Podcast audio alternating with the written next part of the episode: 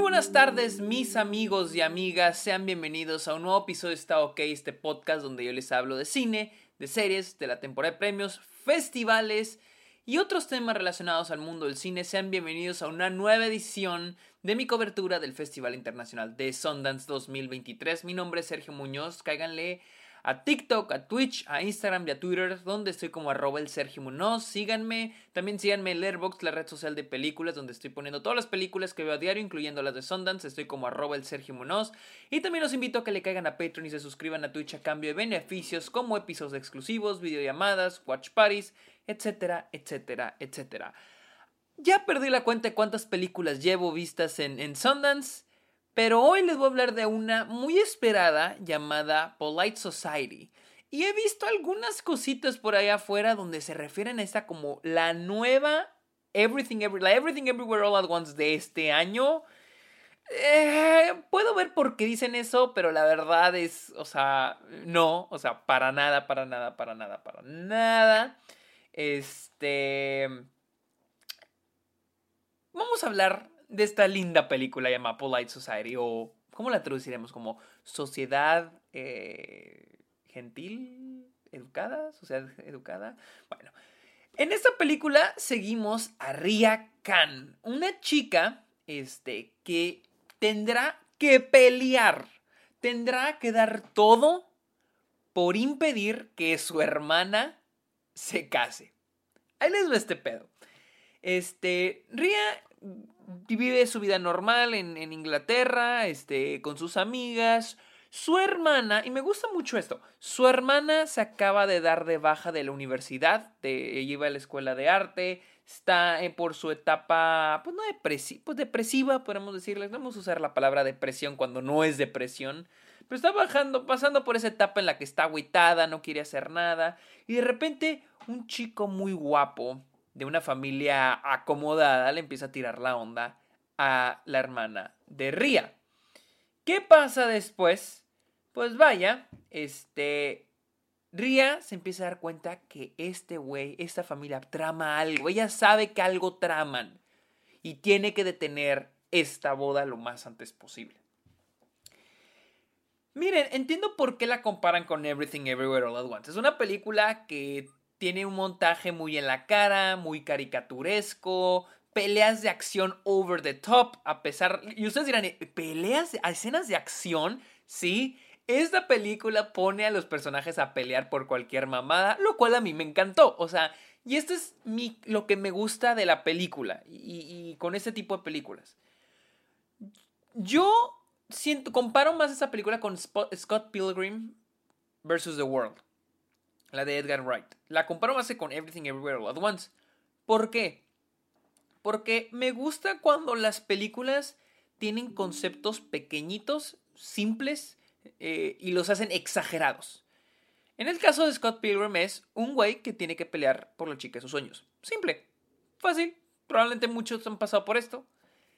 ¿Qué es lo exagerado? De que literalmente tiene que pelear por él, por, por ella. Literalmente tiene que pelear contra los novios, de, los exnovios de esta chava para, para, no sé, para mm, conseguir su amor, lo que ustedes quieran. Pero esa es la parte exagerada, es la parte divertida de Scott Pilgrim. Y así pasa lo mismo. ¿Qué tiene que hacer Ria? Detener la boda. Impedir que su novia, es que, perdón, impedir que su hermana se case. Punto. Simple. Y todo está mostrado de una manera exagerada, lo cual la hace muy, muy, muy, muy divertida y muy entretenida. Mi pero con esta película es que mientras más avanza la película, más rara se vuelve. Lo que al menos a mí no me estaba encantando. Se vuelve rara estilo... Y tal vez a muchos esta película si les guste, a mí no me encanta por lo mismo, porque se va volviendo más rara que siento que va perdiendo el sentido. O sea, ese radio entre lo simple y exagerado siento que no se combina bien con lo raro. Al menos yo pienso, este, con esta película la sentí también un poco como Sorry to Bother You, con la Kid Stanfield. Eh, la cual también, mientras más avanza, más rara se vuelve. Mientras más destapa cosas, más rara se vuelve. Y acá, mientras más rara se volvía, menos me estaba gustando la película. Pero igual, era muy divertida. Entra en, en los típicos clichés de personaje que sabe algo y les dice a todos ese algo y nadie le cree. Este, o sea, entra muchos clichés, pero la película es muy divertida, está chistosona, tiene momentos graciosos. Hay unos momentos que siento que a veces sentí, o sea, el 80% del tiempo yo me reía, me, causaba risa, o sea, la película está muy self-aware, trata de ser estúpida, las escenas de acción están muy, están exageradas, hay un momento donde las hermanas están peleando, pero una manera de que, verga, güey, o sea, de que se van a matar, un momento donde está sangrando, o sea, pero es divertido, o sea, su punto es ser gracioso y divertida. Hay veces cuando la película quiere ser graciosa y se nota que quiere ser graciosa y no funciona.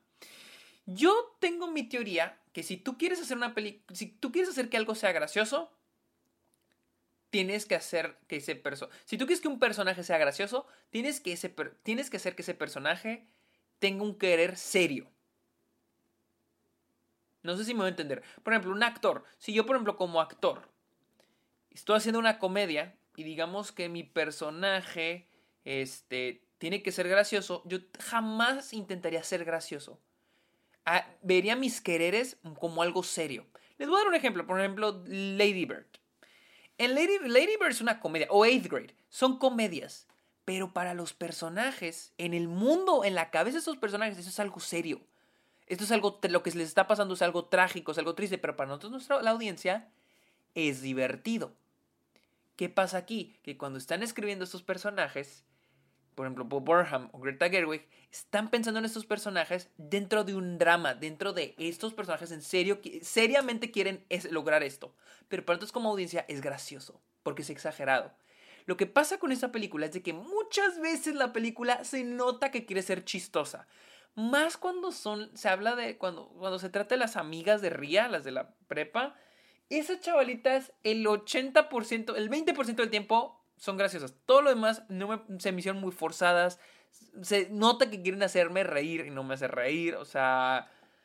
Eh, sí, en fin. Eh, a veces la película logra ser graciosa, a veces no lo logra ser. En aspectos técnicos...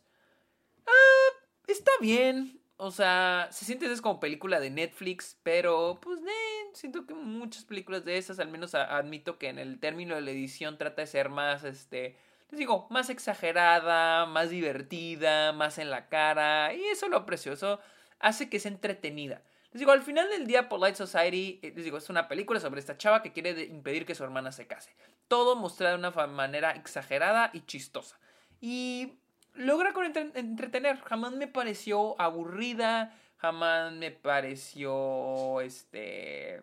Vaya, la película jamás es tediosa, o sea, sí te la pasas chido.